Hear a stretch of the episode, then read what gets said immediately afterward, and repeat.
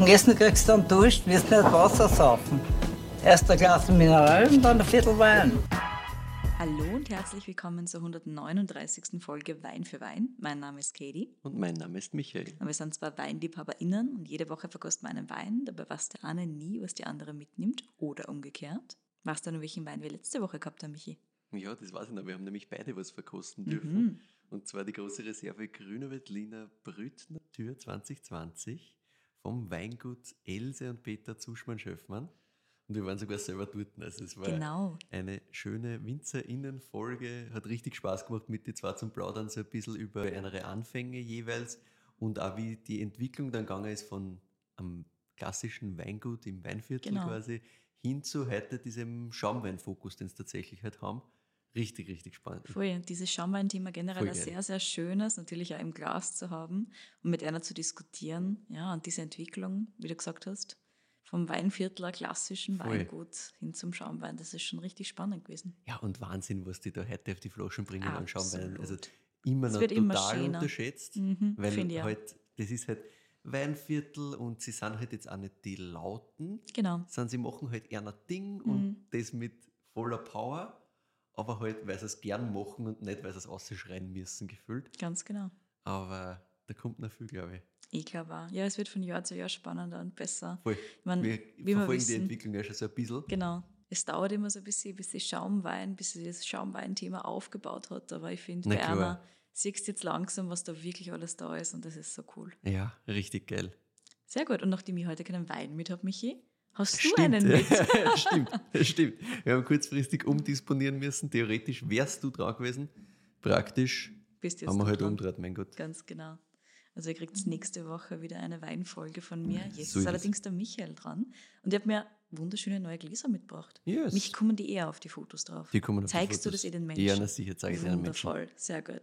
Das sind die, wo wirklich, also wo man nicht nur mundgeblasen draufstehen hat, Das sondern wo siehst- man es auch ja, wirklich glauben Von 10 kann. Kilometer Entfernung siehst das ist alles Windschiff. Es hat so ein Aber kleines. Luftbubbly sogar da Ja, drinnen. Das heißt, es ist ja. extra prekär gefertigt. Wundervoll. Aber sie sind schon ganz cool. Also ich finde das echt schön. Ich mag die schon gerne, Ja. ja. mit dem Wobbly-Rand.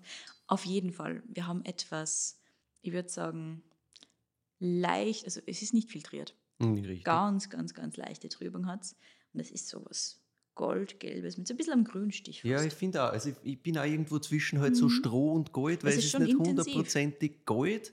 Also es ist nicht so ganz dunkel intensives, sondern so schon intensiv strahlend. Aber mit so einem grünen. Ja, genau. Ne? Voll. Wundervoll. Aber riech einmal eine. Ja, ja, es, es riecht schon von da aus. Und ich sage einmal viel Spaß. Ja. also wir haben eine wunderschöne reduktive Note da drinnen. So richtig diese Popcorn-Kerneln. Ja, kommt sofort einmal raus. Das, liegt so oben drüber. Und das macht mir schon Spaß. Also. aber, Zu Recht. aber halt urschön. Mhm, Ne? ja. Weil das ist, finde ich, so, Reduktion geht in so viele Richtungen und mach es mal wird das so süßliches Popcorn, mach es mal wird es so ganz intensiv und so, so dieses ja, Popcorn, das halt noch in der Butter schwimmt quasi. Voll. Das gibt es Und das manchmal. ist, das ist sehr fein. Ich finde auch, ich bin ja wirklich bei diesen Körnern, bei diesen ganzen Körnern. Ja. Und ich finde, das passt Ja, sehr gut so ja, Beschreibung. Ja. Aber wir haben natürlich auch so ein bisschen Senfkörner da drinnen. Voll. Also wir haben durchaus so was ganz schön Kräutriges auch. Also es Voll. passt alles sehr, sehr gut zusammen. Und das Mhm. ist ja wirklich dieses Hauptthema, das ich jetzt gerade in der Nase Mhm. habe. Du hast gemeint vorher, der ist schon ein bisschen offen gewesen Ja, ja, hier. das Ding ist, das Ding ist seit äh, jetzt acht Stunden oder so Mhm. offen. Das braucht auch ein bisschen Zeit. Jetzt ist es gerade auch in der Nase schon sehr, sehr schön. Mhm. Ich finde, aber riech du noch mal selber eine. Ich, ich will dich nicht schon unterbrechen. aber mir ist gerade selber was aufgefallen, was ich, wie ich es aufgemacht habe, frisch noch nicht gehabt habe, weil da war, Ah. da war das Thema Reduktion wirklich noch komplett das Prägende. Und jetzt Ja. hast du schon angedeutet mit diesem Kräutrigen, das da reinkommt. Mhm. Ich finde auch so ein bisschen Dille fast dazu. Voll. Ich meine, das passt eh alles sehr zum Reduktiven für mich. Und dann habe ich noch so einen Layer jetzt drunter, der für mich auch sehr, sehr klar da wieder mal rauskommt. Aber ich lasse den mal selber. Ja, gerne. Ich finde, du hast drunter, und das Ja. ist zurückhaltend, aber doch durchaus da, so was Gelbfruchtiges. Mhm. Das ist auf jeden Fall da. Ein ja. Gelbfruchtlayer. Schön. Auch das schön. Voll. Schreit überhaupt nicht. Nein. Muss fast ein bisschen kämpfen, dass es da durchkommt. Mhm. Insgesamt voll viel, voll viel so gelbe Goldnoten Ja, gefühlt. ja. Und für mich jetzt dazwischen, das meine ich, das habe ich gemeint jetzt vorher, für mich jetzt dazwischen noch fast so ein Layer aus Steinmehl wieder irgendwie drunter. Das ist für mich gerade jetzt gerade in der Nase voll prägend, dass das einfach so. Ja. Und ich finde, du hast vollkommen recht, da drunter liegt diese goldgelbe Frucht, die so ein bisschen kämpfen muss, dass rauskommt. Dann Genau. liegt gefüllt drüber so ein Haufen Stammel und dann oben ist diese ganze Reduktion. Gib wieder hundertprozentig. Und diese Frucht, die da drunter ist, ist aber schon reif. Die Frucht ist voll reif und trotzdem kommt da immer wieder so, so frische Spikes auch raus. Ja, also auch die Reduktion sorgt natürlich in dem Fall wirklich dafür, dass das Ganze sehr frisch bleibt. Voll. Und auch dieses, also dieses Kräutrige, jetzt beim Einrühren mit dem Steinmehl, das wird für mich so auch so ein bisschen so, so Zitronen-Melisse-Sachen kommen da dazu. Ich bin eher bei den klassischen grünen Esskräutern. Bin gar nicht Ja. so bei der Zitronenmelisse. Nein, ich habe jetzt irgendwie gerade so diesen, diesen Zitrus-Spike, der mir da reinkommt, da dazu. Aber ja, da passiert einiges im Glas. Ne? Richtig. Allein die Nasen kannst du halt einmal eine Stunde diskutieren drüber. Ja. Aber schön. Sehr, sehr schön. Voll schön, ja. Fast irgendwas so. Es hat nicht diese wahre Exotik, aber es hat ein bisschen was Anklänge von so Ja, Mango oder sowas in der Richtung. So dieses ganz Ja. Zarte, nicht das Intensive. ja, oder sowas wie, wie eine ganz frisch aufgeschnittene Ananas oder so. Ja, auch die aber das nicht passt zu reif ist, sondern Thema. so, Mhm. also die, die Ananas ist halt dann nicht reif-reif, sondern das ist halt so, Ja. eher wie du es bei uns halt kriegst, Ja, genau. fairerweise. Aber ja, ich bin bei dir, ja. Mhm. Also finde ich gut. Also nichts Banane, nichts von Nein. diesem ganz arten Maracuja-Ton, sondern eher was Richtung gerne frisch abgeschnittene Ananas, gern frisch abgeschnittene Mango. So Ja. in diese Ecke kommen. Ja, voll. Genau. Na gut, ich nehme mal einen Schluck. Das Voll. zirkt mir wirklich eine da. Mhm. Es spiegelt sehr schön das wieder, was wir in der Nase haben. Extrem gerade. Ich, ich habe mir auch gerade gedacht, Mhm. das ist gerade jetzt auch, Es ist genau das, was ich erwarten würde. ja, Also es setzt es sich ist sehr nahtlos ultra harmonisch gerade, Mhm, ja. Genau. Mhm. Wir haben, ich nehme mal einen Schluck, weil erstens einmal ist er gut. ja. ja, ja. Das ist schon wirklich gut. Man könnte vielleicht ein bisschen was Breiteres erwarten, das ist Mhm. überhaupt nicht. Mhm. Das stimmt, ja, weil von, von Mhm. dem, wie Reduktion und so, das baut sich halt oft so auf und dann kommt das manchmal am Gaumen mit, Mit- einfach Gewalt daher. Genau, einfach mit mehr Körper, mit mehr Mhm. Bums und das hat es beides nicht. Mhm. Das ist insgesamt schon, also es ist nicht auf der ultraschlanken Seite, aber es ist Na. auch nicht auf der breiten Seite. Korrekt. Mhm. Und es hat, auch nicht, es hat auch nicht so einen Bogen, ja, es hat nichts Ausholendes Mhm. ganz am Anfang. Ich finde, das kommt gleich mal sehr präzise daher tatsächlich. Mhm. Also Ja. äh, als ob es wisst, was es wollt. Ja, ja, ja, ja, ja. Und ja. dann eben sehr schön fortgesetzt, alle Themen, die wir in der Nase gehabt haben. Mhm. Also einerseits, du hast schon so ein bisschen dieses, diese Reduktion, die sich Ja. fortsetzt am Ja. Gaumen. Es ist auch ein bisschen das Hauptthema an der ganzen Sache. Ja, bleibt da hinten, Mhm. finde ich, recht lang. Dieses, wieder diese, diese Popcorn-Maiskörner quasi Thematik bleibt Plus das dahinter. raus. Kräutrige. Mhm. Kräutrig, voll. Genau, in der Mitte haben wir dann ganz, ganz schön die Frucht. Ja, Auch da bin ich sehr stark bei dem Thema Gelb. ja. Gelbfrucht, ein bisschen was Exotisches, aber ganz leicht Ja. und frisch. Und so vom Körper her, also du hast weder überbordende Säure, Mhm. ich habe mir vielleicht ein bisschen mehr Gerbstoff oder sowas in Richtung erwartet, Mhm. das haben wir da Das gar nicht. ist, das ist ganz, ganz. Mhm. Generell relativ gerade das Ganze Ja. eigentlich. Also keine Schlenkerer, keine Nein, Bogen nein. oder sowas in Richtung, sondern ein sehr Präzise, gerades wie du Ding. gesagt hast, Ja, ganz ja. genau. Nein, es ist wirklich, es, präzise wird oft für Weinbeschreibungen verwendet, weil es halt ein schönes Wort ist. Aber in dem Fall passt es meiner Meinung nach ganz gut, weil es halt wirklich sehr geradlinig fährt, Mhm. ohne dass es jetzt bei, also von großer Säure oder so angetrieben wird. Genau. Das ist nicht, die Säure ist da, aber die ist genauso einbunden in das ganze Ding wie alles andere auch gefühlt. Mhm. Ja. Du hast so keine Komponente, die über irgendwas drüber schreit oder so. Nein, nein, ist super ist harmonisch, Harmonisch, richtig. Ja. so richtig ja. schön, genau. Und du hast da einen wirklich schönen Soft. Also es ist schon Ja. juicy. Ja, Aber das ist auch nicht das Einzige, weil manchmal hast du die sind nicht die nur sind nur juicy. saftig, ja, voll. Und das hat halt alles, alles Nein, sehr nein, schön harmonisch viel ineinander. Mehr, viel mehr als einfach nur Saftspaß dahinter. Ja. Genau. Und Auch die Säure ist halt einfach schön. Nicht, es besteht auch nicht nur aus Säure. Man macht es mal Genau. zu Weine. Und ich meine, ich bin ja da selber ein Fanboy davon, mache es mal, wenn das ganz karg wird und nur mehr aus Säure und Struktur besteht. Das ist schon ein, ein Gesamtbild, das, das auch jetzt so mit der Zeit, mit der Luft funktioniert. Ne? Voll. Also es ist schon, das, das musst nicht 20 Jahre weglegen. Ich glaube, du kannst das sehr, sehr gerne noch ein paar Jahre weglegen, aber ist halt jetzt auch schon geil. Ich trinke das auch jetzt schon sehr, sehr Ja. gerne. Aber ja, voll, du hast recht. Es ist die Säure nicht unbedingt die treibende Kraft, Ja. aber es ist halt schön da. Also Voll. sie funktioniert ist in diesem perfekt integriert einfach. Ja. Mhm, mhm. Und auch diese, also die Reduktivität, finde ich, gibt dem Ganzen nochmal so eine schöne extra Dimension. Ja. Weil auch das ist nicht das, was schreit. Ja, korrekt. Korrekt. Also es ist echt schön gemacht. Und wir haben eh schon gefällt mir gesagt, oft ist es halt, was so schreit, was Genau. halt dann nur mehr aus Reduktion besteht. Nein, nein. Ja, Das ist einfach ein Teil von einem sehr, sehr schönen Ganzen. voll. Mm. Und so generell halt auch Trinkspaß, ne? Also Ja. du willst nicht nur ein Glas, du willst die ganze Flaschen trinken, wenn es irgendwie geht. Komplett. Komplett. Du hast schon so ein bisschen dieses Holz hinten raus, Ja. aber das funktioniert für mich super. Auch wieder integriert halt alles in Ja, das gesamte genau. Ding. Na gut, dieses Gesamtbild gibt mir irgendwas Richtung irgendwas schönem Burgundischen. Ja, ja. Also ich war so, reihungstechnisch war ich als erstes auf Chardonnay gegangen, und wenn es das nicht ist, auf Weißburgunder. Chardonnay, weil es so ein bisschen expressiver halt ist. Mhm. ja. Aber halt Nein, irgend so was Burgundisches. Ja, in hast schon recht. Es ist, es ist Chardonnay, ja. ja. Und ich weiß so halt nicht, wo so es gut. her ist. Ja. Das ist ein bisschen die trickigere Frage. Also auf Chardonnay zu kommen, ich meine, riech eine, du hast diese Reduktion und das schreit halt gleich mal irgendwie so ein bisschen Chardonnay, weil es halt einfach auch, nicht weil Chardonnay immer reduktiv ist, aber weil das halt oft gemeinsam vorkommt, sagen Ja, wir so. ganz genau. Und diese Struktur sagt halt auch, das passt. Genau, das geht sich aus, richtig. Genau. Mhm. Jetzt ist die Frage, wo kriege ich das her? Es ist jetzt nichts ultra warmes, ne? aber es Ja. ist ein, gefühlt muss es nicht ultra, ultra kalt sein. Gibt es Österreich da? Also kann man das irgendwie, gibt es irgendwen, der Glaubst das du das? machen Glaubst du das? Ich weiß nicht, wenn dann das so ins Burgenland geschmissen, aber ich weiß halt nicht, wer das machen kann. I don't know. Also, falls es irgendwen gibt, der was sowas im Burgenland macht und so macht, dann hätte ich es sehr gerne Okay, und dann gut. müssen wir das sofort alles kaufen. Wieder mal Wunschdenken. Wunschdenken, ja, es ist nicht Österreich. Na Nein. gut, dann ist es wahrscheinlich Deutschland. Ich meine, Französisch kann es natürlich auch sein. Ne? Also es Ja, kann ja. schon sein, dass es irgendwas Burgundisches, Burgundisches ist, aber du hast halt, also es ist wenn dann Nouveau. ja. Nein, nein, es ist schon Deutschland, Und- das ist schon recht. wenn Deutschland dann, ja, ich war Richtung Baden gegangen dann so. Mhm, mhm. Verstehe, weil halt so. Dieses, Schon wieder diese, nicht, gell? Diese, nein, nein, leider nicht. Aber ich verstehe den Zugang natürlich. Also man kann das schon nach Baden Damn. geben, aber es ist tatsächlich Rheinhessen. Rheinhessen. Ja, Und da wird man ist es halt überhaupt nicht hingeben. Weil, Na, du musst mal sagen, wer das Chardonnay ist, weil ich weiß es nicht. Es ist einer der gehyptesten Winzer, die es so gibt in ganz Deutschland. Moritz Kissinger. Ach gut. Ich hätte wahrscheinlich drauf kommen können, hätte ich nur ordentlich Du bist schon bei nachgedacht. Chardonnay in Deutschland, wenn du dann einen Dicken dazu gibst, dann, dann kommst du vielleicht dorthin.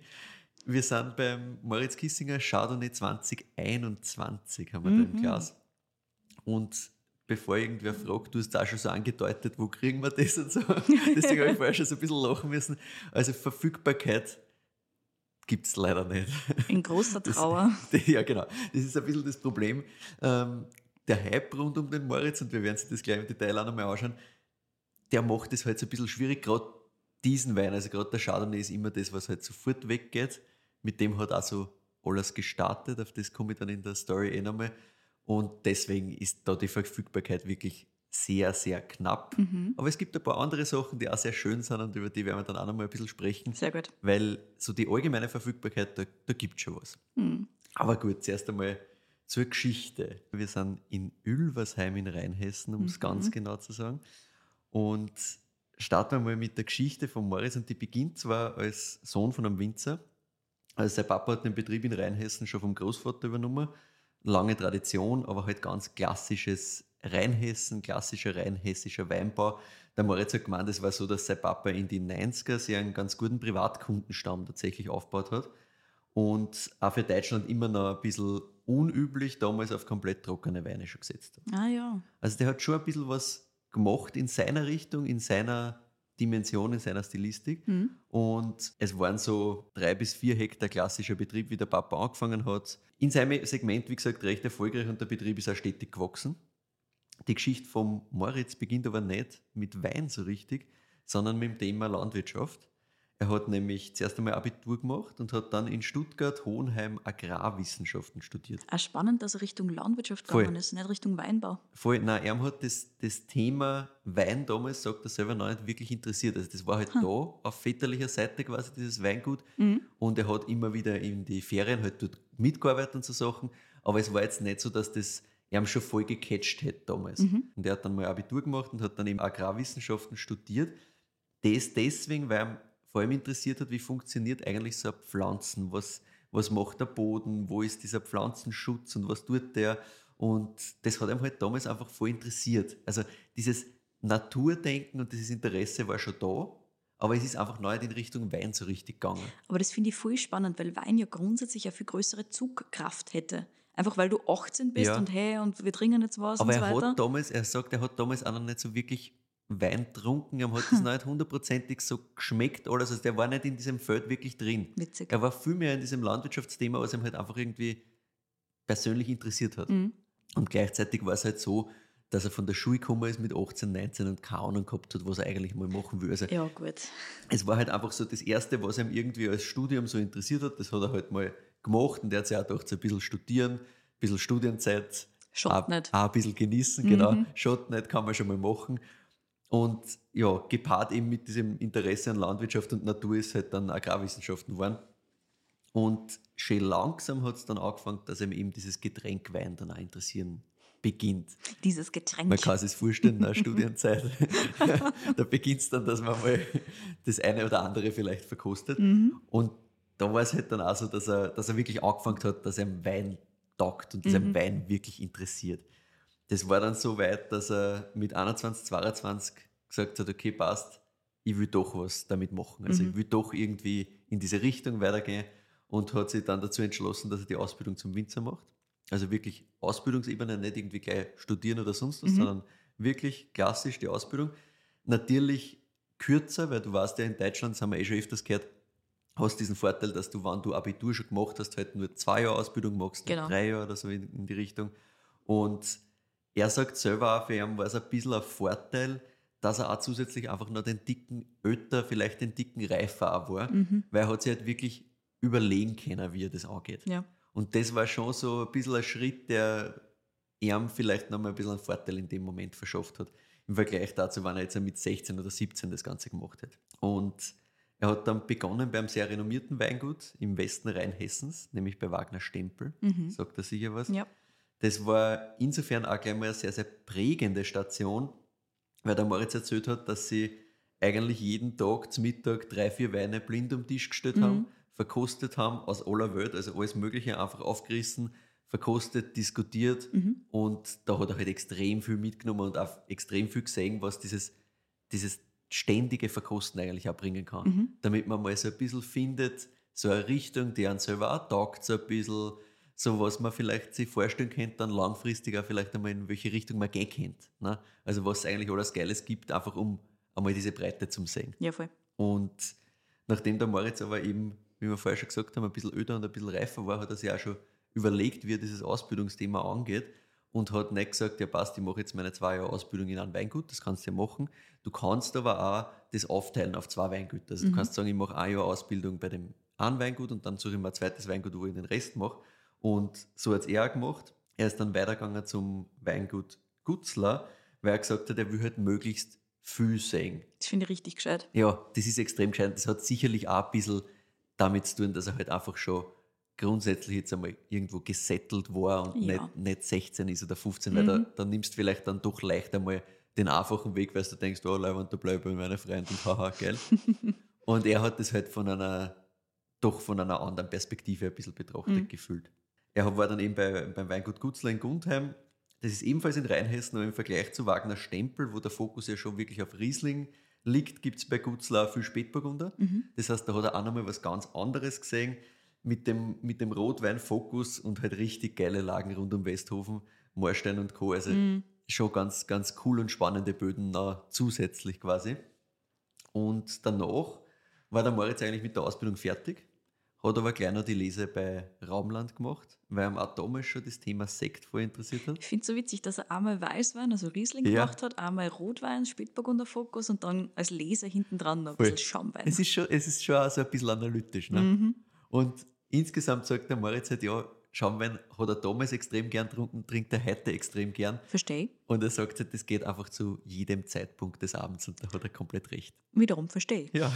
Das Thema Sekt wird uns nachher auch noch mal intensiver beschäftigen. Mhm. Da habe ich auch noch ein bisschen was mitgebracht zum Erzählen. Aber nach der Lese bei Raumland ist für den Moritz erstmal nach Geisenheim gegangen. Mhm. Also er hat dann gesagt, ja passt, er möchte studieren. Hat unter anderem mit der Sophie Christmann und mit dem Felix Keller studiert und er sagt selber, für ihn war Geisenheim halt so ein bisschen studieren, ein bisschen Netzwerk. Ganz, ganz wichtig, wie er selber sagt, dass du halt die Leute kennenlernst und Ja. auch ja, in alle möglichen Bereiche dieser Weinwelt wen kennenlernst. Mhm. Und natürlich ein bisschen Praxis. Sicher. Wobei man vielleicht sagen könnte, bei ihm war es sehr, sehr viel Praxis. Das ist vielleicht fast an vorderster Front gestanden. Er hat nämlich die Zeit wirklich genutzt, um sich alles anzuschauen. Mhm. Er war ganz bewusst viel unterwegs, um eben wirklich möglichst viele unterschiedliche Zugänge zu sehen. Also das zieht sich auch weiter fort. Mhm. Begonnen im Rheingau bei der Eva Fricke, danach war er in England bei Gasporn, also Name Schaumwein. Mhm. Und wie kann es anders sein, wenn wir schon so in dem Schaumwein-Thema drin sind? Er ist natürlich auch in die Champagne gegangen, hat dann beim Cedric Musée, da liegt der Fokus vorher auf Meunier, nochmal ein Praktikum gemacht. Und dann war er auch noch in der Pfalz beim Jonas Brandt. Mhm. Und wie er selber sagt, ja, studieren, viel Praktikum. er ist übrigens nicht mehr eingeschrieben in Geisenheim. also Anprüfung wäre offen, aber er hat gemeint, es war auch durch die Pandemie so ein bisschen die Luft draußen, weil da haben sie halt dann alle verteilt. Ja, sicher. Klar, jeder hat das genutzt, wenn ich nicht direkt dort sein muss und Mhm. nicht direkt dort die Prüfungen schreiben muss oder sonst was, sondern das halt alles irgendwie online stattfindet, dann mache ich gleich mein Praktikum oder mache gleich irgendwas, wo, was mich interessiert, gerade im Ausland vielleicht nochmal, dann verteilt es halt voll. Also Sicher. dann siehst du halt einfach nicht Oder du so. bist halt schon daheim und arbeitest mit. Genau, oder arbeitest daheim Mhm. mit, genau. Also du kannst halt sofort irgendwie neben dem Studieren wirklich noch was machen. Ja. Ne? Nicht nur so, dass du sagst, okay, passt, ich habe jetzt irgendwie zwei Monate, schaue ich noch irgendwie, dass ich ein Mhm. Weingut eingequetscht machen dann vielleicht nur die, die was wirklich die Freaks sind, Ja. gesagt. Und da war es halt dann wirklich so, dass sich das komplett aufgesplittet hat. Also schauen wir mal, er hat auch gesagt, schauen wir mal, ob sich das nochmal irgendwann löst mit der Anprüfung, weil ich glaube, er braucht es nicht mehr. Nein, ich glaube auch nicht. So gefühlt von, von den Weinen her, die ich bis jetzt kenne. Korrekt. Sind wir okay, auch Sind ohne sind fertiges dabei. Studium. Richtig. Im Jahr 2016, wie der Moritz damals gerade mit der Ausbildung begonnen hat, Mhm. ist der Betrieb daheim auch schon auf biologische Bewirtschaftung umgestellt worden. Ich wollte natürlich wissen, nachdem das ja, wie wir vorher gehört haben, Betrieb sehr klassisch Mhm. geführt war, auch mit diesem totalen Fokus auf Privatkundschaft und halt einfach, ja, halt klassische Weintrinkerinnen Ja. und Weintrinker abgeholt, wie das eigentlich so gegangen ist. Und der Moritz hat gesagt, ja, also es war schon klar, dass er stilistisch heute ganz was anderes macht Mhm. als damals. Aber trotzdem war es so, dass sein Papa halt gesagt hat, sobald er merkt, dass die nächste Generation irgendwie Interesse hat, das zu übernehmen, und das Mhm. war halt mit Moritz seinem Schritt, dass er dann gesagt hat, er macht die Ausbildung soweit, würde es auch biologisch umstellen, bevor er es übergibt. Das finde ich richtig cool. Das finde ich voll cool. Also da sind schon wirklich einige Ansätze da, wenn das oft, wenn man online irgendwo so mal Zusammenfassungen liest, immer so dargestellt wird, so quasi, ja, der Moritz Kissinger, der totale Newcomer, übernimmt da das alt eingesessene Weingut vom Papa, das Mhm. total verschlafen ist und jetzt macht er komplett was Neues. Und das ist stilistisch ja vollkommen richtig. Also natürlich, der macht ganz was anderes und Mhm. der hat schon sehr, sehr vieles da verändert. Aber man muss, glaube ich, da fairerweise auch dazu sagen, und sagt der Moritz selber, der Papa hat da schon eine gewisse Vorarbeit geleistet. Mhm. Mit diesem Gedanken, wann das passiert, der hätte es vielleicht selber jetzt nicht gemacht, wenn er jetzt selber das Weingut einfach weitergeführt hätte. Aber wann das passiert, dass wen interessiert, das weiterzumachen, dann nur biologisch, weil sonst macht es keinen Sinn. Richtig cool. Er hat sich auch ganz viel mit dem Thema Kompost auseinandergesetzt, auch heute noch. Mhm. Der hat auch 2013, 2014 schon angefangen mit Herbizide aufzuhören. Also da ist schon Umdenken, also hat schon stattgefunden im Endeffekt, bevor überhaupt klar war, dass der Moritz das übernehmen wird. Also da war schon was im Werden und ich glaube, da muss man schon dazu sagen, dass das halt einfach eine gewisse, gewisse Vorarbeit war und auch vielleicht eine gewisse Prägung, die der Moritz da schon mitgenommen hat Mhm. und der das selber natürlich nochmal verstärkt hat. Diese Vorarbeit war insgesamt dann auch für den Moritz sehr, sehr wichtig, wie er Mhm. selber angefangen hat, weil er sagt halt, diese Umstellungsphase, die oft einmal kritisch ist in viele Weingüter, das haben wir schon oft gehört, ne? Ja. bis hin zu, wir haben schon gehört vom Entzug quasi, auf dem die Reben sind, wenn es von konventionell auf äh, biologisch-organisch umgestellt werden und sonst was. Genau. Und der Moritz hat gesagt, Berner hat es überhaupt keine Probleme gegeben eigentlich, weil das so ein gradueller Prozess war, der einfach schon viel früher angefangen hat, wo der Papa halt Schritt für Schritt begonnen hat umzustellen und dann ja, hat er schon was vorgefunden, wo, wo die Basis so gut war, dass alles, was er dann verändert hat, leichter gegangen ist. Spitzenmäßig, ja. Ja. So richtig am Weingut gearbeitet und selber Wein gemacht hat der Moritz dann im Jahr 2018. Das Mhm. war also dieses erste Jahr, wo er wirklich daheim mitgearbeitet hat. Er hat sich den ältesten Weingarten am Ülversheimer Tafelstein, 33 Jahre alte Chardonnay-Reben, Mhm. von genau dem Weinberg, wo wir die Reben auch heute im Glas haben quasi Gute Reben. voll geschnappt und seine ersten drei Fässer Wein gemacht. Und es war schon am Anfang eben ganz klar, okay, er will da was ganz anderes machen, als wie jetzt der Papa macht. Es Mhm. wird ein ganz anderer Wein, auch mit dieser ganzen Erfahrung und Prägung, die er halt über seine ganzen Praktika natürlich gesammelt hat. Also das geht in eine ganz andere Richtung. Mhm. Und der Moritz sagt, der Papa hat halt Weine gemacht, die waren frisch, sauber, klar. Und er wollte halt schon Weine machen, die Herkunft zeigen, die, die den Boden zeigen und die einfach wirklich auch beim Konsumenten, der Konsumentin was auslösen Mhm. und nicht einfach nur Wein sind, so quasi. Und er hat sich halt französische Barriques geholt, hat den Wein dann für ein Jahr im Barrique-Fassel liegen lassen, dann nahm er ein Jahr in der Flasche, also der hat schon genau gewusst, was er will und hat sich die Zeit auch genommen und lassen. Mhm. Und 2020 hat er dann erstmals diesen Wein hergezeigt. Am Anfang haben sie halt ein paar Kolleginnen in Geisenheim gekriegt quasi. Also ein paar Freien zum sehr, sehr netten Preis, wie er sagt, weil er hat halt einfach keine Ahnung gehabt, was das ist, ob das jetzt wirklich gut ist oder ob das geil Ob's ist. nur ihm oder taugt. ob's nur Mhm. ihm taugt, genau. Also es war halt so, es ist der erste Wein, du hast ja trotzdem keine Ahnung. Es hat noch nie wer gekostet, mehr Ja. oder weniger, außer dir und halt deiner Family. Ja, Mhm. super, keine Ahnung, wenn die alle sagen, ja, toll, beziehungsweise selbst wenn die sagen, es ist nicht geil, ja. Du bist der Einzige, der irgendwie da so, so weit in dieser Weinwelt draußen war und dir schmeckt es. Ja, Ja, ja. Musst du mal probieren, aber gleichzeitig ist halt Unsicherheit da. Und dann war auf einmal der Hype da. Und die gesamte Menge war im Endeffekt über Nacht verkauft. Jetzt brauchen wir aber die Geschichte. dazu. Ja, du kriegst die Geschichte. Ich habe natürlich im Moritz auch gefragt, wie zur Hölle ist das gegangen Genau. und was ist da eigentlich passiert? Weil gefühlt war er einfach da auf Genau, einmal. genau, er war gefühlt einfach da. Und der Moritz hat selber gesagt, ja, er war auf einmal einfach da, der Hype. Und er, er möchte da gar nicht blöd jetzt irgendwie drum herum reden, dass das alles so super sich aufgebaut hat und eins nach dem anderen und alles so total ja, langsam und organisch gewachsen ist oder sonst was. es gab schon dieses eine Ereignis. du erinnerst dich vielleicht noch, wie ich dir gerade vorher erzählt habe, der Moritz hat mit dem Felix Keller studiert. Genau. Die waren ganz gut, sind sie heute noch. Und für den Hype verantwortlich ist natürlich der Papa von Felix, der Klaus-Peter Keller. Wie soll es auch anders sein? Der Klaus-Peter Keller hat halt schon so ein bisschen gewusst, dass der Moritz was kann und dass der halt auch Rheinhessen pushen will. Ne? Also Klaus-Peter ist halt da natürlich sofort dabei, wenn wer sein, sein Home-Turf quasi pusht und da was Geiles, Neues macht. Das, auch interessiert richtig- ihm halt gleich. ich finde das richtig gut ich von extrem ihm. geil. Also der, der macht das ja wirklich, also wenn man, wenn man Keller auf Instagram folgt, Mhm. wird man einerseits natürlich so ein bisschen neidisch, wenn, sie reposten die Sachen, was Leute da draußen so trinken. Tja. Und denkst du so, ah geil, das würde ich auch gerne mal kosten. Mhm. Aber was er wirklich cool macht, ist, dass er immer wieder Winzerinnen und Winzer einfach pusht, die er selber leibend findet. Ja. Und das machen halt viele Weingüter, viele Winzerinnen und Winzer nicht, sondern die reden nur über sich selber und sagen halt her, was sie selber so machen und Mhm. alles ist toll. Das fließt da natürlich auch mit, klar, ich mein, der muss das Zeug halt auch promoten, das ist eher ein Ding und die finden das halt natürlich selber auch geil. Aber der pusht auch immer wieder alle möglichen Sachen, was er sonst zu trinken. Das finde ich schon extrem leibend. Ja. Es macht es halt sehr, sehr sympathisch, wenn du halt da liest, er pusht irgendeinen Kollegen oder irgendeine Kollegin, die er als Konkurrenz sein kennt, was auch immer, Ja. und sagt, hey, schaut, das ist auch saugeil. Komplett Voll. cool. Mhm. Na, jedenfalls waren sie äh, bei den Kellers daheim und der Moritz hat eine Flaschen von seinem Chardonnay mitgehabt und hat sich halt gedacht, ja passt, der zeigt das halt her und hat es natürlich auch im Klaus Peter gezeigt Mhm. und der hat das halt gekostet und hat das einfach so geil gefunden, dass er dachte, der passt. Er postet das jetzt mal auf Instagram. Ich schmeiße euch dann einen, einen Screenshot davon in den Blogpost. er hat es gepostet neben einer Flasche 2,5er Pinot vom Amand Rousseau, Mhm. also einem der bekanntesten Weingüter aus der Burgund. Und er hat Das ist dazu geschrieben. Eine schöne zweite Flasche. Eine schöne zweite Flasche, genau. Noch besser ist das, was er dazu geschrieben hat. Er hat nämlich mehr oder weniger dazu geschrieben, er weiß jetzt nicht, was er lieber trinken will.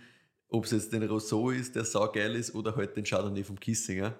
Und das ist schon sehr, sehr leibend. Und damit hast du halt gewonnen. Genau. Und das war es dann auch wirklich mit der Menge, die es gegeben hat. Mhm. Es hat im Endeffekt bei Vino Zentral, da war der Sohn in Geisenheim und hat mit Moritz studiert. Mhm. Deswegen hat er bei Vino Zentral auch Paletten gehabt quasi von seinem Wein und hat ein bisschen was selber. Und insgesamt waren das irgendwelche 800 Flaschen oder so. Mhm. Und am nächsten Tag hat ihm der Kollege von ihm bei Wiener Zentral angegriffen und gesagt, Herrst, irgendwas muss da gestern passiert sein, ich habe keine Ahnung, was los ist, aber ich schaue heute in der Früh auf die Bestellungen und deine Flaschen sind alle weg, das gibt's ja nicht. und das war halt einfach nur, weil der Klaus-Peter Keller das auf Instagram gepostet hat und das ist komplett durch die Decken The gegangen. Power of Klaus Peter, das finde ich schon Ja. gut. Ja. Und dann war jetzt so, dann haben sie halt gefragt, so, ja, hast du noch irgendwas, wir würden noch mehr davon verkaufen? Und dann war jetzt so, ja, würde ich gerne, aber es gibt nichts Ist mehr aus. davon. Voll. Und er sagt jetzt selber, es war schon ein, ein super Startschuss. Er sagt da, es war ein extrem glücklicher Start natürlich und eine riesige Hilfe zu Beginn so zu starten, dass einmal du auf der ganzen oder in der ganzen Weinwelt oder in der ganzen Weinfreak-Welt, sagen wir mal so, weil Ja. Klaus-Peter Keller, also das erreicht schon genau die Leute, die du erreichen willst natürlich, weil Yes. das sind die Leute, die was das halt feiern, die was großen Wein aus Deutschland feiern. Ne? Mhm. Funktioniert schon gut. Also super Start und er sagt halt, ja, im Endeffekt war es einfach zum richtigen Zeitpunkt am richtigen Ort, aber halt schon auch mit einem richtigen Produkt. Ne? Ich Das muss man sagen, schau auch mit dem richtigen Genau. Wein. Ich meine, das darf man nicht unter den Tisch hauen da jetzt. Voll, du musst schon den Wein haben, damit du so eine Persönlichkeit auch so zu sowas hinreißen lassen Voll. kannst, quasi, dass er das so postet. Das macht er nicht, weil er die jetzt gerade geil findet, sondern das war halt echt aus dem Affekt heraus. Also ich glaube, der Moritz hat nicht einmal gewusst, dass der das dann gepostet hat. Das Mhm. war wirklich so am nächsten Tag so die Überraschung. Und es ist halt schon einfach geil. Aber Ja. da musst du halt liefern, musst halt was wirklich, wirklich Geiles Mhm. gemacht haben. Ich habe Moritz dann natürlich auch gefragt, wie, wie das für ihn dann so war, weil ich meine, das ist jetzt geil und super und Hype und Wahnsinn und auf einmal will jeder deinen Wein haben und Mhm. alle feiern Aber wie tust du denn danach weiter? Genau. Weil du hast im Endeffekt, wie du richtig gesagt hast, damit hast du gewonnen. Mhm. So, jetzt bist du von null, ich habe gerade meinen ersten Wein gefühlt und habe keine Ahnung und habe Angst davor, dass irgendwer das kostet, mehr oder weniger, Mhm. zu jeder will meinen Wein trinken, weil das ist das Geilste, was es gerade gibt. Und dann musst du irgendwas nachbringen. Was machst du nachher? Genau. Boah. Wie hältst du dem Stand? Und der Moritz hat halt gesagt, ja, ehrlicherweise hat er schon einen ziemlichen Druck zwar verspürt, Mhm. auf der anderen Seite war es aber so, dass er gar nicht mehr so viel eingreifen hat können, weil zu dem Zeitpunkt, wo das passiert ist, na, wir haben gehört, er hat ein Jahr das Ganze im Fassel lassen, dann ein Jahr auf der Flasche gehabt. Genau. Das heißt, es war 2020, wie er das Ding hergezeigt hat. Das Da war der wieder 19er zwei. schon Ja, in der genau. Flasche. genau, also da kannst du beim 19er in der Flasche gar nichts mehr machen. Mhm. Und da ist für einen 20er, um jetzt da der Groß jetzt irgendwie alles umzureißen, auch schon wieder viel spät. Ne? Tja, Also er hat gesagt, ja, eigentlich ist es schon ganz geil gewesen, weil er sich natürlich denkt, fuck, wird das wieder so? Mhm. Aber auf der anderen Seite hat er eh nichts machen können. kannst du sowieso nichts mehr tun. Also hoffen, Ja. dass das weitergeht. Aber der Moritz sagt auch, wenn du alle großen Weine der Welt anschaust, die richtig geilen Sachen, Mhm. dann sind die alle von der Herkunft geprägt, die haben alle Jahrgangsschwankungen, Mhm. das ist nie immer nur dasselbe. Und wenn du als Winzer nicht auf einmal alles anders machst als davor, dann kann ja eigentlich auch gar nicht so viel schief gehen. Nachsatz, und das finde ich noch viel besser als wie den Satz. Mhm. Zumindest habe ich mir das versucht, so einzureden. Ja, genau. Und das ist Ich habe jetzt mein Gesicht nicht gesehen, Genau. aber das war jetzt so mein Nicken so, ja, das ist schon eine schöne Einstellung. Ja, ja, eh cool, aber man was. ja, er hat es eingeredet, es hat funktioniert Mhm. offensichtlich, weil er hat danach auch weiterhin abgeliefert. Aber ich finde es halt cool, wie, wie ehrlich er das auch zugibt, dass er sich halt das einfach selber einreden hat müssen, Ja. weil sonst, glaube ich, wirst du wahnsinnig mit dem Ja. ganzen Druck. Ja. Und das bringt ja nichts, weil wenn du dann plötzlich versuchst, was zu verändern, glaube ich, dass Hauptsache es wird wieder genauso wie im Jahr davor, du wirst alles zusammenhauen wahrscheinlich. Sicher. Also, Du hinterfragst dich wahrscheinlich ja die ganze Zeit. Das stell mir schon Zach vor. Ja, ich, ja, ich stelle mir insgesamt, wenn der Hype so groß ist, stelle mir das insgesamt ein bisschen zach vor, weil natürlich Startschuss, super Sprungbrett, aber ich glaube, man unterschätzt immer, wenn man sich das von außen anschaut und sich denkt, boah, geil, der verkauft einfach so die ganzen Sachen und das rennt einfach so. Man unterschätzt immer, was da dazugehört, dass du immer und immer und immer wieder ablieferst. Ja. Weil einmal was Geiles zu produzieren, das schafft nicht jeder, blöd gesagt, aber das schafft vielleicht jeder, wenn er Klick hat. Mhm. Wenn man einfach viele Sachen ausprobiert, irgendwann wirst du schon mal so dieses depperte Sprichwort, ein blindes Huhn findet auch mal ein Korn. Ja, aber liefer weiter ab. Mhm. Das, also dieses Niveau zu halten und vielleicht dann auch noch kontinuierlich zu steigern, das ist, glaube ich, die, die wahre Kunst. Ja. Was der Moritz auch ganz ehrlich anspricht zu dem ganzen Thema ist, dass dieser reduktive Weinstil, mit dem er ja von Anfang an schon gearbeitet hat, gerade in die Jahre 2018 bis 2020 enorm gegangen ist. Also das war auch davor schon cool, Ja. das ist auch jetzt noch cool, aber er hat ja gemeint, gerade da war so ein bisschen dieser Peak von alles, was irgendwie reduktiv ist, ist einmal grundsätzlich geil. Gefühlt genau da, ja. Voll. Und er sagt halt, mittlerweile hat er schon das Gefühl, dass wenn dann nur mehr Reduktion ist und nichts dahinter, dann finden die Leute das nicht mehr geil. Ja. Das war äh, in diesen Höhepunktjahren, quasi 18 bis 20, Mhm. hat er gemeint, gefühlt fast wurscht. Hauptsache reduktiv. Hauptsache reduktiv. Ja. Und dann haben es irgendwie alle gemacht. Genau. Und dann war es irgendwie nicht mehr so sind die Leute geil. ein bisschen selektiver. Und vor allem alle irgendwie halt versucht, irgendwie hinzukriegen, auch wenn es eigentlich nicht Genau, ausgegangen ist. aufbiegen und brechen. Ja, das ist halt meistens scheiße. Mhm. Aber er hat halt schon gesagt, ja, das war, war aus seiner Sicht schon auch nochmal ein riesiger Vorteil, dass das halt gerade in dieser Weinbubble extrem in Mode war. Ja. Finde ich auch sehr fair, weil er könnte da sagen, ja, mein Ding war halt so geil, dass das jetzt jeder sofort kaufen wollte. Und er sagt, naja, schau da an, wie die Zeit damals war. Ja. Es hat halt schon auch einfach perfekt reinpasst. Mhm. Der nächste Schritt nach diesem Blitzstart quasi war dann, dass er zum Papa gesagt hat, du, ich würde gern die ganze Parzelle von dem Chardonnay Weinberg bewirtschaften. Mhm. Also erstmal Flächen langsam Schritt für Schritt steigern. Und da sagt der Moritz auch, dass ein großer Vorteil für ihn war, wie er das angehen hat können. Mhm. Er hat nämlich null Druck gehabt im Hinblick auf die finanzielle Situation, weil das Weingut hat sich mit den Privatkunden vom Papa grundsätzlich einmal kostendeckend finanziert und er hat sich dann neben seine eigene Schiene Moritz Kissinger aufbauen können und das Weingut Kissinger, das vom Papa quasi, hat halt einmal grundsätzlich alles abfedern können. Also selbst wenn das alles gar nichts geworden war, er hätte es probieren können. Das ist natürlich eine immens angenehme Situation. Er sagt das selber, es ist ein Riesenprivileg, das er da gehabt hat. Und er hat halt einfach komplett frei spielen können. Ja. Gleichzeitig kümmert sich der Papa jetzt noch um das Thema Kompost zum Beispiel, Mhm. auch ein bisschen Traktor fahren und halt so ein bisschen den Senior-Chef spielen. und der Moritz sagt, das ist auch sehr angenehm, weil der arbeitet ihm halt schon einiges weg und hält ihm halt auch so ein bisschen den Rücken frei. Mhm. Er hat halt, also der Papa hat halt keine Lust mehr, dass er jetzt auf Messen fährt oder so oder irgendwas verkauft oder Verkostungen macht. Dafür sagt der Moritz selber, interessiert den Papa am Schluss das Thema Wein auch nicht so intensiv wie am selbst. Ja. Also er hat gemeint, es taugt zum Beispiel dem Papa schon, wenn sie jetzt zu Weihnachten eine geile Flaschen aufmachen, das feiert er dann schon. Mhm. Aber jetzt, dass er ständig verkostet und da noch weiter in die Materie rein will, das ist es eigentlich nicht. Also beim Moritz ist schon Mhm. nochmal ein Schritt mehr Berufung, während es beim Papa vielleicht ein bisschen mehr der Beruf ist, wirklich. Okay, also ja. schon einmal eine andere Leidenschaft einfach dahinter. Und ja, das ist halt dann, da tut sich der Moritz halt leichter, dass er sagt, ja passt, er macht diese ganzen Sachen, weil das taugt ihm ja eh voll. Aber das ist ja Der eh Papa nimmt ihm halt optimal ein für bisschen die was ab. Voll. Auch die Mama ist übrigens im Betrieb tätig Mhm. und kümmert sich um ganz viele administrative Dinge, wie zum Beispiel Personal- und Lohnverrechnung. Hoch angenehm, Ja, ja. so jemanden zu haben. Ja, alles so Dinge, wo sich der Moritz selber nicht damit befassen will, sagt er selber. Und er ist ja schon auch sehr dankbar dafür, weil er gesagt da hat er halt keine Ahnung. Also, das kannst du komplett vergessen.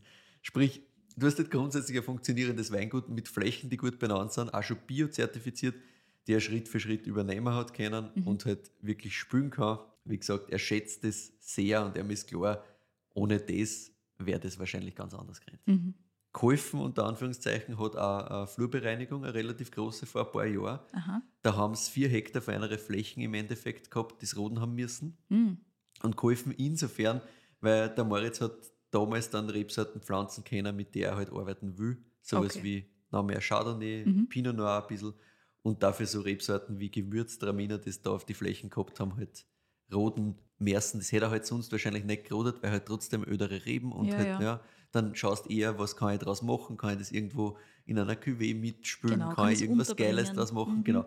Und so hat er halt die Möglichkeit gehabt, dass es eh neu pflanzen hat müssen Ja. und dadurch halt ein bisschen, bisschen Klick im Unglück mehr oder weniger halt Mhm. durch, diese, durch diese Flurbereinigung gehabt.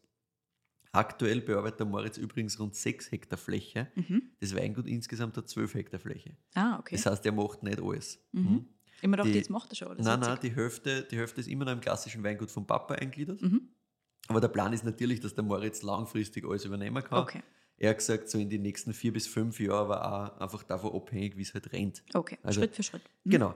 Kannst dir nicht sagen, ja, passt, ich nehme jetzt einfach, also er hat gesagt, warum soll ich jetzt einfach sagen, ich nehme jetzt einfach das Gesamte und Mhm. passt und irgendwie werden wir das schon verkauft kriegen, wann die Möglichkeit besteht, dass er Schritt für Schritt übernimmt, was sich bei ihm gerade auch ausgeht, was er quasi einerseits schafft selber, aber was Mhm. er auch verkauft kriegt aktuell. Ja.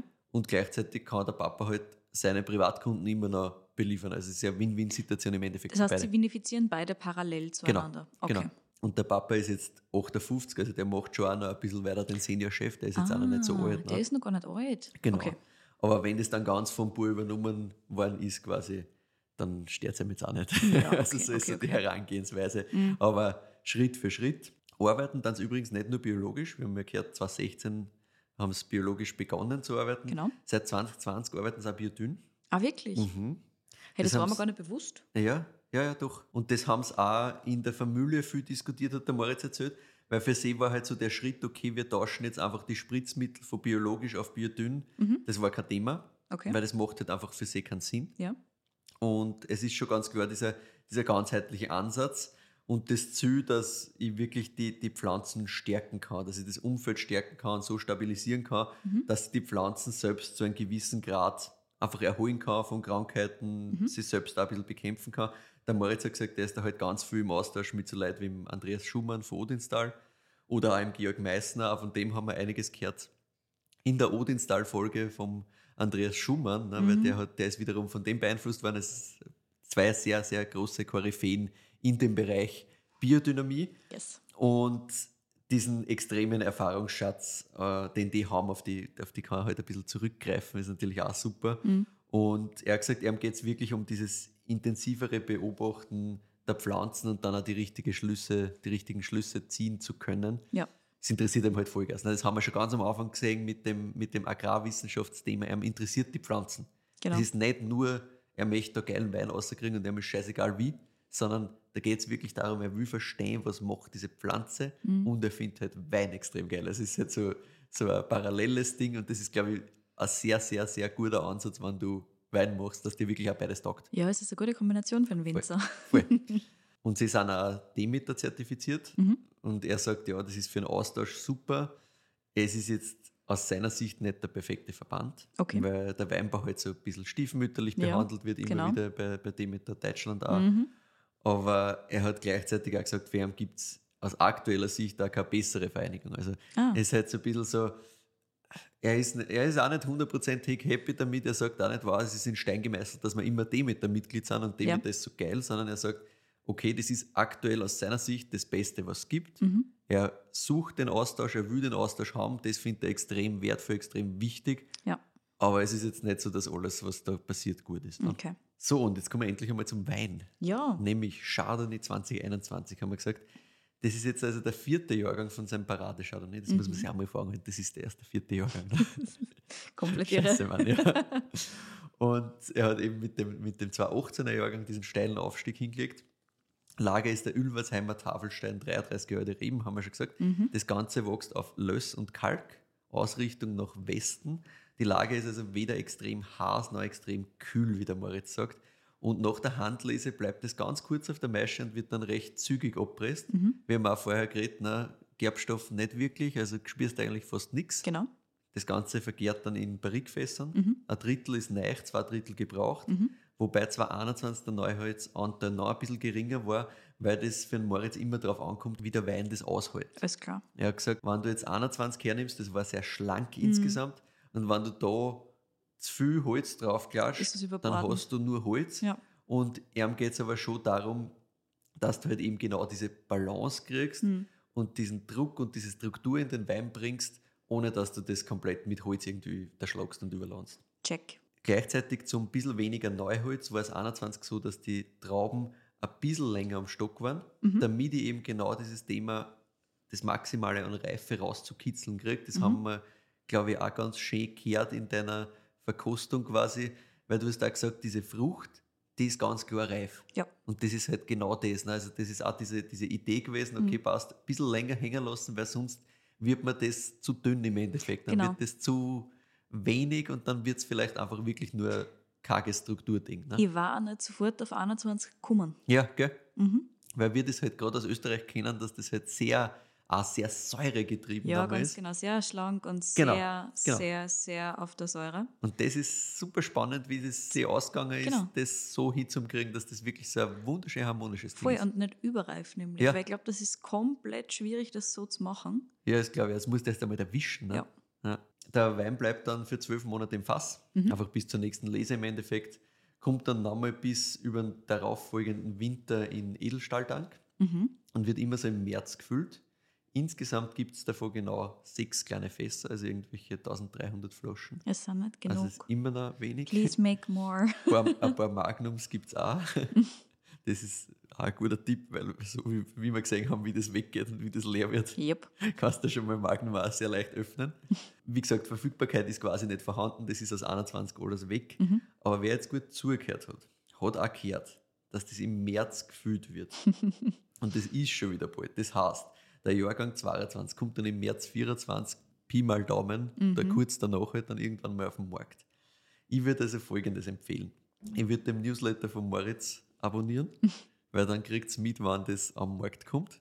Ich würde beim Zankelmaxi, also Zankelweine, oder bei Vino Zentral, bei Lobenbergs oder bei Weinführer, wo es die Weine gibt, sehr aktiv schauen und denen vielleicht auch irgendwo auf Social Media folgen, damit es mitkriegt, wann die Weine da sind. und dann halt sehr schnell sein. Jupp. Es hat auch, und ich habe es in meinen Notizen mal extra noch aufgeschrieben, es hat auch die Möglichkeit gegeben, dass man das Ganze bei Lobenbergs in der Subskription bestellt. Ich sage leider dazu, hat die Möglichkeit gegeben. Vergangenheitsform. Es ist, ja, ich glaube, das war irgendwie halt zwei Tage online. Ich habe das zufällig im Online-Shop, wie ich halt äh, geschaut habe, wo es die Weine überall gibt und ob es vielleicht doch irgendwo noch was gibt, was ich euch sagen kann, so als Geheimtipp, dort Ja. kriegt es. Äh, leider nein. Aber ich habe das bei Lobenbergs gefunden und habe gedacht, cool, das kann ich euch sagen. Nein. Ist auch schon wieder vorbei. Also aktueller Stand, ich hoffe, das gilt noch, wenn die Folge ausgestrahlt wird. Der Weißburgunder und der Sauvignon waren noch auf Subgri- Subskriptionsstatus quasi, den kann man noch kriegen, aber ich glaube auch wieder nur für Weinclub-Mitglieder oder was ich. Also äh, tricky, aber es gibt noch so ein bisschen was hin und wieder von den anderen Ja. Sachen. Ich komme gleich einmal zu dem, was wirklich noch verfügbar ist. Der Chardonnay selber, nur damit wir das im Hinterkopf haben, das kostet immer so um die 45 Euro. Also ist auch nicht wahnsinnig teuer für das, was es ist und für das, wie es gehypt wird. Jupp. Aber gut. Du kannst einmal eine Bewertung überlegen. Mhm. Währenddessen erzähle ich euch, was wirklich noch verfügbar ist von Moritz. Und da gibt es ein paar Sachen, die sind richtig geil. Einerseits gibt es den 0 Ohm Weiß, der ist aktuell Mm. 22 am Markt. Den mögen wir auch sehr gerne. Den mengen wir, ja, genau. Also, das ist ein Cuvée aus Chardonnay und Weißburgunder aus unterschiedlichen Böden, unterschiedliche Rebalter natürlich. Also, da kommt alles Mögliche rein, was halt nicht in den großen Weißburgunder oder den großen Chardonnay kommt. Mhm. Da gibt es auch die meiste Menge davon und bist du deppert, das hat Trinkfluss. Und das ist preis-leistungstechnisch. Das ist so preis-leistungstechnisch eine gut. Frechheit, ja.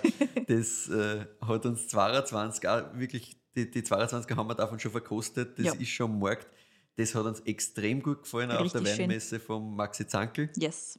Und da haben wir auch einiges eingekauft und das würde ich auch sehr empfehlen. Yes. Das kostet keine 20 Euro. Ich glaube 18,90, 19,90 bei den unterschiedlichen Händlern. Genau. Das ist halt wirklich ein extrem geiler Einstieg in die Kissinger Welt. Jupp. Und das Ganze gibt es dann auch noch in Rot. Dornfelder und Pinot ist da drinnen, auch extremer Trinkspaß, wobei ich insgesamt immer mehr beim Weißen bin. Also es Ja. taugt mir einfach Same. noch einen dicken mehr. Auch der Sauvignon ist Leiwand, das ist so eine, eine ganz spannende Ausprägung. Das wird ganz so grün, kräutrig, so ein bisschen vegetabil. Das ist, ist auch was ganz Spannendes, was auch hin und wieder noch verfügbar ist. und natürlich wie alle Weine von Moritz mit unendlich Trinkfluss ausgestattet. Und jetzt darfst du einmal bewerten, bevor wir dann zum anderen Thema kommen, das auch sehr wichtig ist, nämlich Sprudel. Sprudel. Das ist ein sehr essentielles Thema. Aber mal vorher zur Bewertung. Gefällt mir natürlich sehr, sehr, sehr gut. Du hast das ausgekehrt beim Verkosten. Es Das ist, ist schon saugeil. schon ein richtig, richtig schönes Ding. Umso trauriger, dass es nicht so viel davon gibt. Aber wie schon gesagt, es macht ja der Moritz ein bisschen mehr. Ja, Zum Beispiel Ja. eben den Nolom. Der ist ja halt das ist wirklich, schon wirklich leibend. Ja. preis-leistungstechnisch ein absolutes Top-Ding. Also, wenn es traurig seid, dass ihr in Chardonnay 21 nicht kriegt, dann schnappt euch einfach die nächstmögliche verfügbare Null-Ohm-Geschichte und let's go. Ja. Ähm, ja, punktetechnisch sind wir natürlich ganz weit oben da. Also, das gefällt mir schon extrem gut. Die, die geben mir immer 9,6 oder sowas in Richtung. Ich finde das richtig schön. ja, ich habe jetzt einmal bei mir ein 9,7 hingeschrieben Ah, und ich habe dann noch dahinter ein Plus gemacht, einfach aus, der, aus dem Punkt, dass ich die Möglichkeit hatte, eine Flasche einmal ein bisschen länger offen zu lassen und zu beobachten. Wir haben vorher geredet, na, die, die Flaschen jetzt, das ist 8, 8, 9 Stunden offen. Das ist schon sehr, sehr geil und das, das Voll. braucht es unbedingt. Mhm. Ich habe das auch schon mal über mehr Tage verkostet und das wird noch gefühlt nach Tag 5, 6 nochmal, also das, das, das macht nochmal so auf Mhm. über die Zeit. Also das hat so viel Potenzial, deswegen mache ich dann auch ein Plus dahinter, weil das ist einfach sehr gut. ultra Weltklasse. Ich vertraue dafür, kommen und setze auch ein Plus hinter mir. Ja, genau. Setz gerne ein Plus sehr hin. Und wenn du noch Flaschen davon daheim hast, die weiß nicht, du hast du I das do. damals bestellt. I do. Ja, sehr brav. Ja. Dann äh, weglegen bitte. Ja, ja, ich greife es jetzt nicht mehr an. Na. Gut, dann kommen wir zum Thema Sprudel. Das taugt dir natürlich auch Ja, wieder. gell? sicher. Das hier schon aus. ne? Wir haben ja vorher beim Moritz schon so ein bisschen gehört, Raumland, Gasporn, Cedric Museen, der Champagne, also Schaumwein, ganz, ganz viel eigentlich Ja. für das. Das würde man, finde ich, gar nicht erwarten, wenn du so jetzt der Moritz Kissinger hörst, dann denkst du halt, zuerst einmal finde ich immer an dieses Chardonnay-Ding. Genau, dann an die mir Burgunderrebsorten, denke genau, ich. vor im allem die ganzen. Burgunderrebsorten Mhm. rein, richtig. Und das hätte ich auch jetzt angenommen, dass das sein Fokus gewesen ist, wie er seine Ausbildung gemacht hat. Genau, Dabei ist da wirklich auf sehr viel Schaumwein-Fokus dabei gewesen. ja. Und deswegen gibt es natürlich auch Schaumwein. Er hat nämlich 2018 neben dem Chardonnay schon begonnen, mit Grundweinen zu spielen. Smart. Gerade die jungen Anlagen nach der Flurbereinigung sind dann auch für Sektgrundwein äh, dazugekommen. Die sind auch optimal dafür, sagt er. Mhm. Und er hat dann zuerst einmal einen Blau de Blanc gemacht. Der ist 18 Monate auf der Hefe gelegen. Das gibt es auch immer noch, aber mittlerweile gibt es einen zweiten Schaumwein mit dem sehr klaren Zielnamen Deutscher Winzersekt. ja? Mhm. Also quasi, das ist deutscher Winzersekt, wenn ihr wissen wollt, wie sowas in geil schmeckt. Davon gibt es mittlerweile schon die Nummer 2, also den zweiten deutschen Winzersekt Mhm. mit großteils 2021. Der ist im Vergleich zum ersten jetzt aus Chardonnay, Weißburgunder und Pinot Noir, davor war das 100% Weißburgunder. Yep. Und das ist halt auch richtig, richtig geil. Yep. Das kostet 24 Euro, es ist auch Preis-Leistung. Eine- Warte, das kostet das 24. kostet 24 Euro, ja. Und das ist das auch noch halbwegs gut verfügbar. Ja, ja. Das gibt es bei den genannten Händlern und wir haben das ja auch verkostet damals auf der Weinmesse. Ja, das ist, man gedacht, das gibt es wieder nirgends. ja, ja, das gibt es. Auch das Okay, kaufen. gut, also, passt. das ist echt für die 24 Euro Wahnsinn. Den Blau der Blaubrütner Tür gibt es eben weiterhin auch noch. Mhm. Der ist schwieriger zu kriegen. Den hat der Moritz auch jetzt ein bisschen weiterentwickelt. Der kriegt nämlich 30 Monate Hefelager Ja. und ist 100% Weißburgunder aus den alten Weißburgunder Anlagen. Mhm. Den habe ich leider selber auch noch nicht im Glas gehabt, aber es Ja. klingt halt richtig, richtig leid. Klingt sehr richtig, ja. Sekt wird auch in Zukunft ein sehr wichtiges Thema beim Moritz Kissinger bleiben. Gut, gut. Da tut sie einiges. Aktuell ist er gerade in die finalen Schritte beim Sektprojekt gemeinsam mit der Sophie Christmann und mit dem Felix Keller. Mhm. Mit denen hat er ja beide studiert und er ist immer noch sehr gut mit einer befreundet. Und wie ich mit ihm telefoniert habe, war er gerade am Weg zu einem Treffen mit den zwei, weil sie sich auf Etiketten einigen haben müssen. Und er, halt, und er hat gemeint, sie sind noch ganz unentschlossen. Also ich hoffe, sie haben mittlerweile eine Idee gefunden, die für alle passt. weil der Sekt, der quasi aus Weinen von einer drei gemeinsam besteht, da hat jeder quasi ein Fassel beigesteuert, der ist schon in der Flasche. Also da kommt in Kürze was. Ich hoffe, dass das Etikett das nicht verzögert. Weil er war so, ja, schaut einmal, er hofft, sie kommen da auf irgendwas und das wird nicht nur deppert Schmäh führen und, und Spaß quasi. Aber schauen wir mal, er ist sich nicht so ganz sicher. Ja, generell wird von Moritz Kissinger in den nächsten Jahren sicherlich noch einiges auf uns zukommen. Nicht zu Unrecht sagt Logenbergs über Ermeier als der Rising Star Rheinhessens. Ja. Neben Sekt ist eben Schritt für Schritt die gesamte Übernahme der Fläche vom elterlichen Weingut geplant. Mhm. Und die Steigerung von aktuell so 40.000 auf langfristig so 60.000 bis 80.000 Flaschen hat der Cool, Moritz cool. gemeint. Also das ist so der, das, das Ziel, auf das er hin will. Auch diese 12 Hektar, die es jetzt aktuell gibt, wenn er gesamt alles übernehmen wird, hat er gemeint, ist eigentlich, glaubt er, langfristig optimal. Mhm. Aber das muss man sich jetzt einfach einmal anschauen, wie das passt, wie das alles zusammengeht. Er ist aktuell dran, dass er einzelne Parzellen noch schaut, ob er tauschen kann und Mhm. halt noch was kriegen kann, wo er die Qualität noch mal ein bisschen steigern kann. Unter anderem auch am Roten Hang, also Aha. der Paradelager in Rheinhessen. Aha. Und man sagt, man sagt, dass da vielleicht schon eine Parzelle gibt. Munkelt man. Sehr gut. Ja, also könnte was kommen. Und man sagt auch, dass da vielleicht einmal ein Riesling und ein Chardonnay von der Lage von Moritz Kissinger geben könnte. Oha. Also da kommt was. Mhm. Man darf sehr gespannt sein, ich bin es auf jeden Fall. Und ich hoffe, du hast ähnlich viel Spaß mit dieser Folge und mit diesem Wein gehabt wie ich. Definitiv. Ja, ist schon geil. Beides sehr schön. Sowohl die Story. Ich meine, wir haben dann ja kennengelernt und die Weine nochmal schön durchverkostet im Sommer 2023. Aber du kommst halt trotzdem nicht dazu, die ganze Geschichte ordentlich Ja, das durchzudiskutieren. auf so Weinmesse ist, Geschichten. also auch wenn das eine sehr kleine, feine Genau. Messe war, wo eh nur eine Handvoll leibende Leute waren, mehr oder weniger, ist halt trotzdem so, dass du nicht dazu kommst, dass du da stundenlang mit einem Winzer die unterhältst, weil Ja. es sind halt dann doch eine Handvoll 200 Leute oder so oder 300. Ja. Aber es war halt geil, einmal das einfach nebeneinander verkosten zum Kennen. Wirklich wertvoll, ja. Richtig schön. Mhm.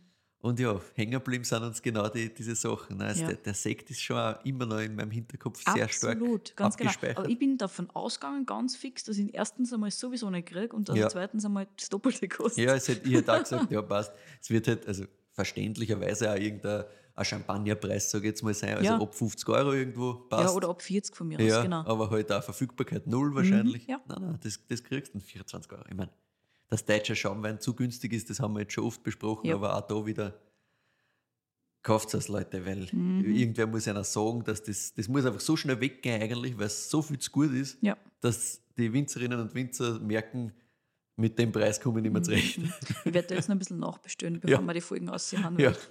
Just to make sure. ja, richtig, richtig so. Ja, und dieser Chardonnay ist natürlich top gewählt. Also, ist einfach ein wunderschönes Ja, Ding. ich habe mir gedacht, das macht auch aus der, aus der. Geschichte des, dem meisten Sinn, weil das Ja. war halt dieser erste Wein, mit dem alles angefangen hat. Yes. Und wenn ich schon die Möglichkeit habe, dass ich so eine Flasche noch habe, Mhm. dann würde ich eigentlich schon gern das herzagen und nicht dann eine halbe Stunde drüber reden, wie geil dieser Chardonnay wäre. Nur ich kann dann halt jetzt nicht sagen, weil, ja, genau, nicht. weil ich habe keine Lust, dass ich das mit dir teile. Das war mal, also dafür opfer ich schon gern eine von diesen So soll es Flaschen. sein. So soll es sein. Danke, Michi. Und damit sind wir am Ende unserer Folge angelangt. Nochmal danke dafür, Michi. Es war wahrscheinlich kein Tipp von irgendwem zusätzlichen, oder? Das war kein Tipp, das habe ich sehr, sehr lang auf der Liste gehabt. Ja, ich natürlich auch, seitdem wir es verkostet haben, Ja. nur mehr mehr. Aber ich habe mir gedacht, vielleicht hat die jetzt irgendeinen Tipp oder sowas noch mal dazu Nein, angeregt. nein das, war, das war eher, weil jetzt da in letzter Zeit dann irgendwann war ich an einem Punkt, wo ich quasi keine Folge mehr vorbereitet gehabt habe, was bei mir sehr, sehr selten passiert, Stimmt weil ich, ich ja. mache das ja sehr gern, dass ich die ganzen Telefonate und alles mal so einteile, dass ich immer eine Folge quasi auf Lager habe, mehr oder weniger. Sehr vorteilhaft. Und letztens habe ich mir gedacht, shit, ich brauche wieder neue Sachen und habe Mhm. dann so überlegt und bin meine Listen durchgegangen und habe mir gedacht, warum habe ich eigentlich noch nie Kissinger gemacht? Das gehört echt einmal gemacht. Absolut. Und ich habe ja Chardonnay 21 und das liegt jetzt auch schon ein bisschen. Das heißt, das hat so ein bisschen nochmal Zeit in der Flasche extra gehabt. Ja. Das müsste doch jetzt dann nochmal ein dicken geiler Das sein. ist wirklich eine gute Idee. Let's do it. Deswegen, weil das, wir haben es ja damals drüber geredet, das war klar, die Folge wird kommen. Richtig. Wir haben es gefeiert So damals. ist das es. War, also ich habe es auch davor schon gefeiert, du auch. Mhm. Wir haben gewusst, das ist so geil, hat fallen müssen. Aber gefühlt habe ich mir halt dann damals direkt nach dem Bestellen gedacht, ja, okay, gut, ich kann jetzt nicht sofort das sagen, das macht auch keinen Sinn, weil jetzt Mhm. haben wir auch noch so viel drüber geredet, dann Ja. kommst du gleich drauf, ne? dann lass dir da ein bisschen Zeit. Dann habe ich gedacht, ein bisschen in der Flasche und dann war das so, ah, eigentlich wäre es perfekt. Ja, na dann. Ja, Ja, ja. gutes Timing erwischt Ja, auf jeden Fall. Sehr gut. Wir freuen uns natürlich sehr über Feedback von euch und auch über Weinvorschläge. Schickt uns die gerne an kedi.weinfürwein.at oder michael.weinfürwein.at. Achtung, die Weintipps werden uns beide gleichzeitig schicken, ansonsten ist das Ganze keine Überraschung mehr. Folgt uns gerne auf Spotify und auf Apple Podcasts. Wir freuen uns natürlich auch sehr über Bewertungen auf diesen Plattformen. Auf Instagram findet ihr uns unter Wein. Dort und auf unserer Website weinfürwein.at bereiten wir euch immer eine Zusammenfassung der Episoden mit Verkostungsnotizen und Co. vor. Danke fürs Zuhören und bis nächste Woche.